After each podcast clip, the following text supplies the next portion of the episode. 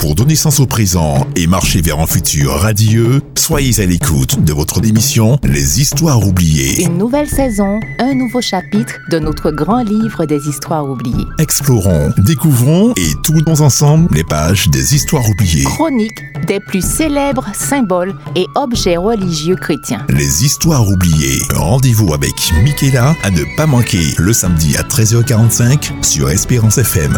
Rediffusion mardi à 18h45. Voici les histoires oubliées. Bienvenue à notre émission Les histoires oubliées. Après la croix égyptienne et celle de Néron qui partagent toutes les deux une très grande popularité, nous allons maintenant considérer la croix latine. Croix très connue tant dans le monde séculier que religieux. Dans ce dernier milieu, elle symbolise le christianisme.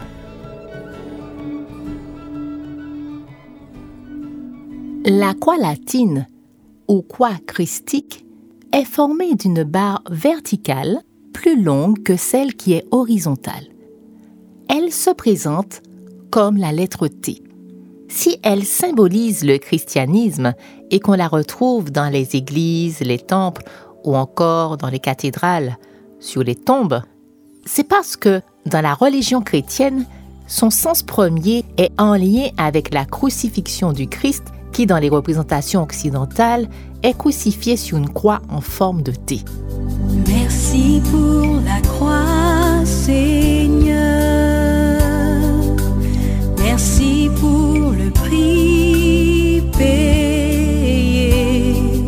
Il faut savoir que la croix est un symbole et objet décrit dans les écrits bibliques et dont le sens peut être littéral, mais surtout symbolique et spirituel.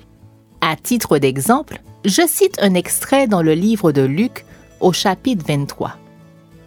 Il le descendit de la croix, l'enveloppa d'un linceul et le déposa dans un sépulcre taillé dans le roc personne n'avait été mis. Fin de citation. Dans cet extrait, la croix a un sens littéral. Jésus-Christ aura l'occasion de faire cette déclaration que nous lisons dans le livre de Matthieu le chapitre 10. Je cite, Celui qui ne prend pas sa croix et ne me suit pas n'est pas digne de moi. Ou encore au chapitre 16, Alors Jésus dit à ses disciples, Si quelqu'un veut venir après moi, qu'il renonce à lui-même, qu'il se charge de sa croix et qu'il me suive. Fin de citation. Prends ta croix et suis Jésus. La croix ici a un sens symbolique et spirituel. Le sens spirituel a été conservé par les disciples et apôtres. Je cite Paul. Un extrait de son courrier adressé à la communauté qui était dans la ville de Corinthe. Je lis 1 Corinthiens, chapitre 1er. Car la prédication de la croix est une folie pour ceux qui périssent, mais pour nous qui sommes sauvés, elle est une puissance de Dieu. Fin de citation. Pour les premiers chrétiens, la croix était une prédication, celle du salut en Jésus-Christ. Présent dans le discours, elle n'était pas matérialisée ni considérée comme objet sacré et adoré comme c'est le cas aujourd'hui au sein de religions et mouvements estampillés chrétiens. Ce que nous devons comprendre, c'est que la croix latine a été introduite dans le monde chrétien. On date cette introduction environ trois siècles après la mort de Jésus-Christ. En réalité, bien avant la naissance du christianisme, la croix était un objet et symbole sacré pour de nombreux peuples. Elle faisait partie intégrante de certains cultes païens. Appelée croix Tau, T-A-U, elle représentait l'initiale du dieu Tammuz, dieu de la Babylone antique. Nous avons eu l'occasion de parler de ce Dieu dans le chapitre des fêtes dites chrétiennes, singulièrement la fête de Noël. Rappelons-nous, Tammuz était le fils de Nimrod, roi de l'ancienne Babylone. Sémiramis, épouse mère de Nimrod, éleva leur fils Tammuz à la mort de son père comme Dieu roi et réincarnation de Nimrod. C'est de cette manière que l'adoration de Tammuz devint une coutume d'abord chez les Babyloniens. L'aquato ou latine, isolée ou intégrée à un cercle représentant le soleil, pouvait se retrouver sur les habits des prêtres, les vierges et prêtresses de Vesta, déesse de la Rome antique, la portaient comme pendentif. Ainsi, le symbole To, c'est-à-dire la première lettre du nom Tammuz, devint un symbole et objet principal de l'adoration babylonienne et pour d'autres peuples, tels les Philistins, les Égyptiens, etc. Jusqu'à s'introduire au sein de l'Église catholique romaine et adopté par les différentes dénominations protestantes.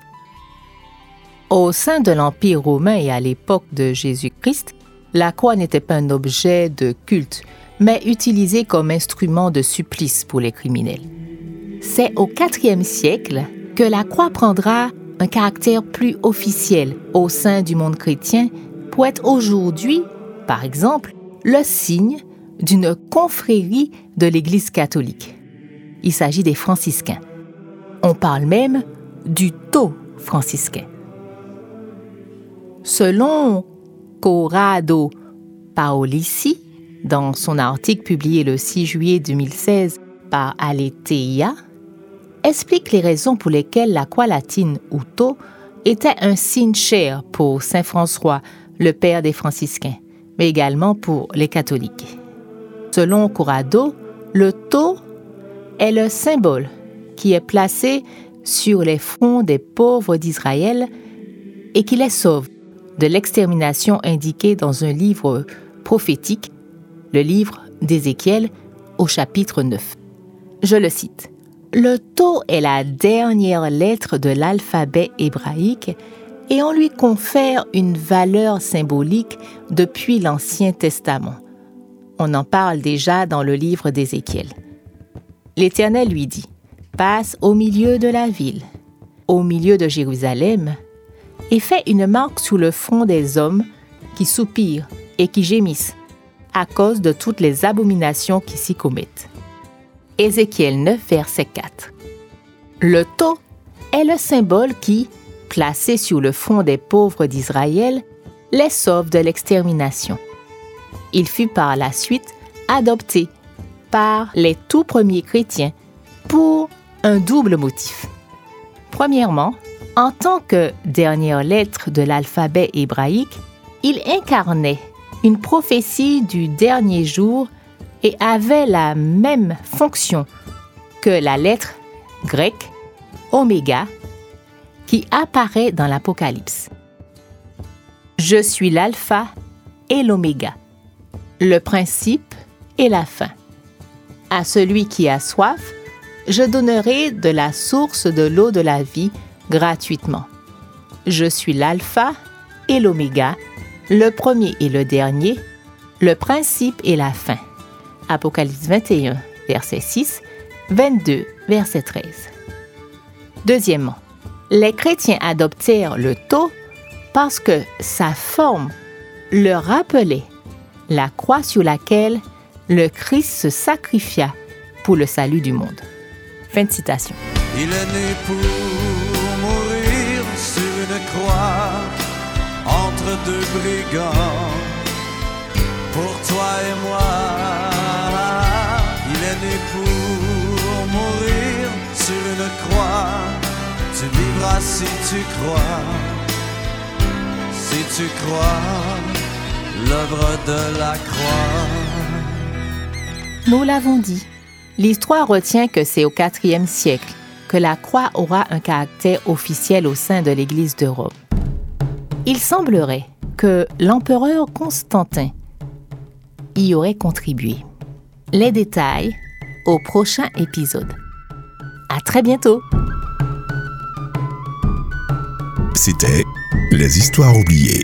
Pour donner sens au présent et marcher vers un futur radieux, soyez à l'écoute de votre émission Les Histoires oubliées. Une nouvelle saison, un nouveau chapitre de notre grand livre des histoires oubliées. Explorons, découvrons et tournons ensemble les pages des Histoires oubliées. Chronique des plus célèbres symboles et objets religieux chrétiens. Les Histoires oubliées. Rendez-vous avec Michaela à ne pas manquer le samedi à 13h45 sur Espérance FM. Rediffusion mardi à 18h45.